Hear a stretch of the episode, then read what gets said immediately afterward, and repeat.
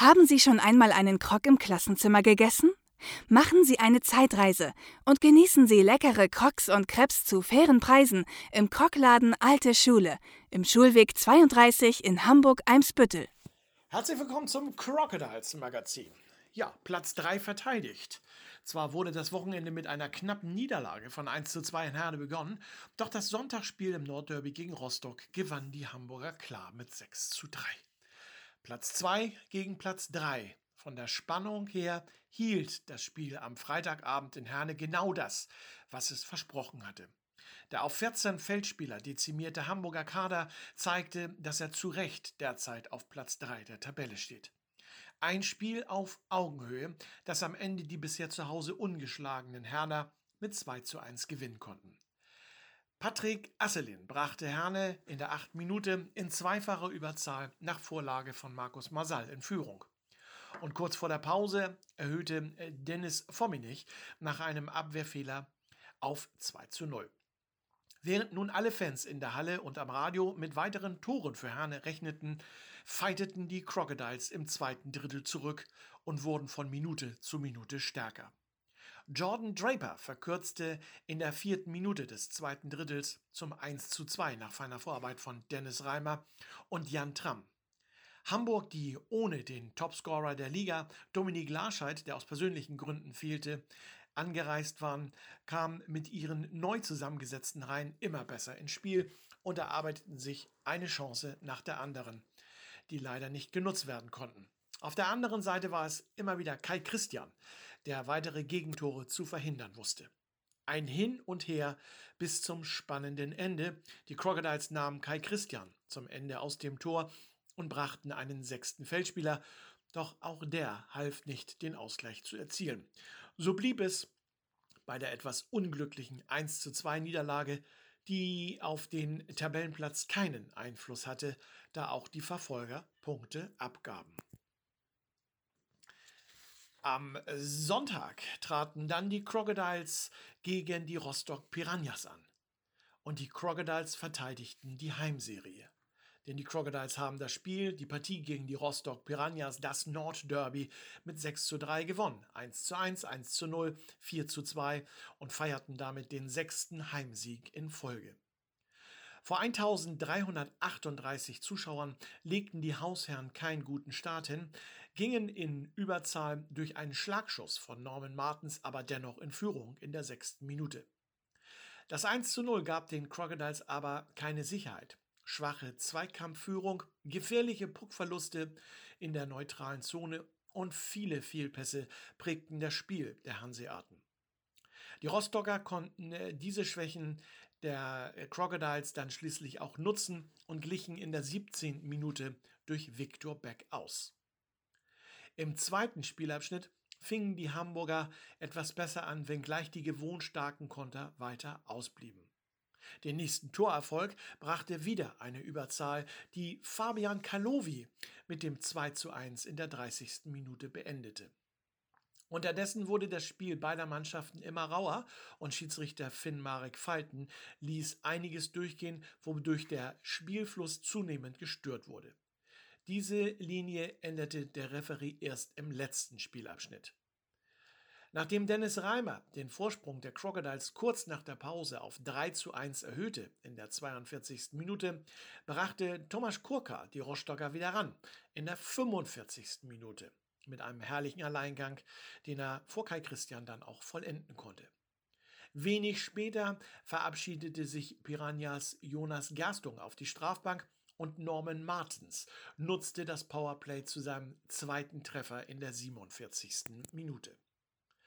Als Jordan Draper dann in der 54. Minute erneut in Überzahl das 5 zu 2 erzielte, schien das Spiel entschieden. Doch Joshua Rabani machte es nach einer Strafe gegen die Hausherren wieder spannend.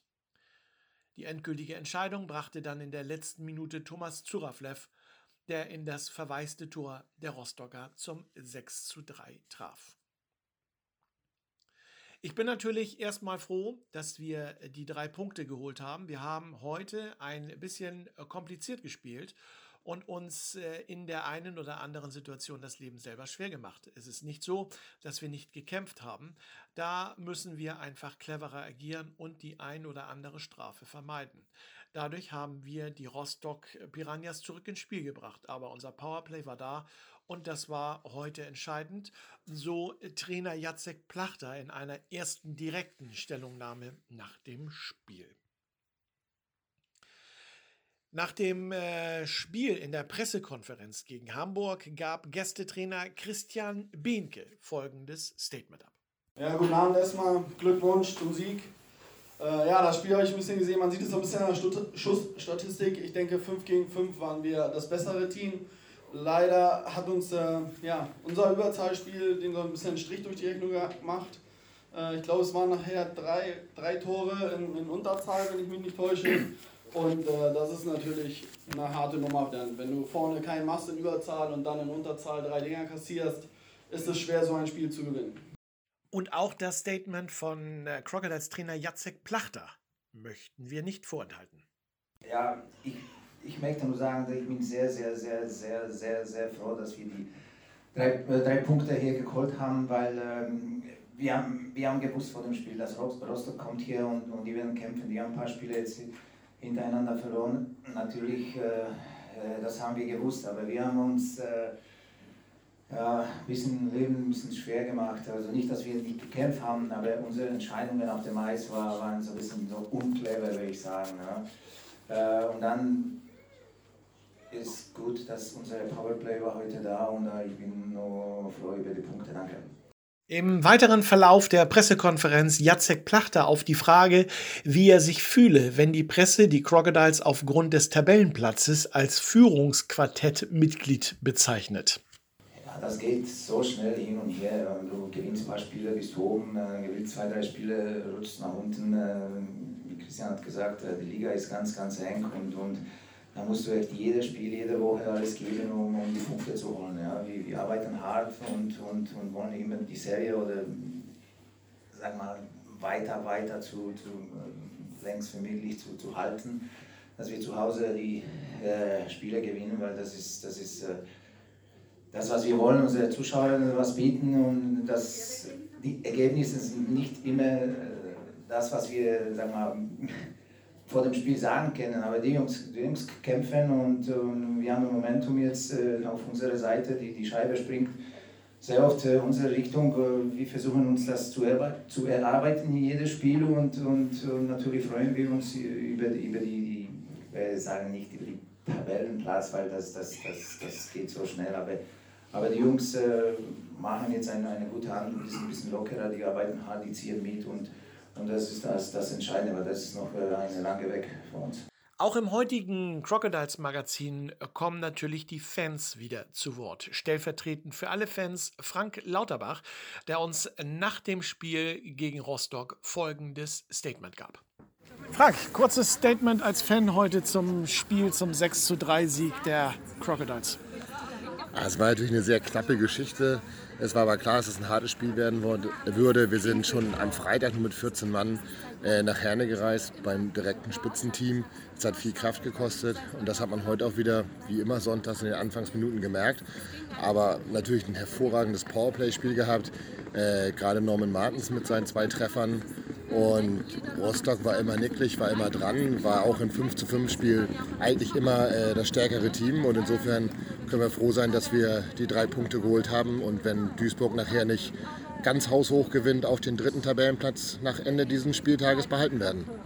Du hast dich zwischendurch bei einer Szene äh, ganz schön aufgeregt. Was war da passiert?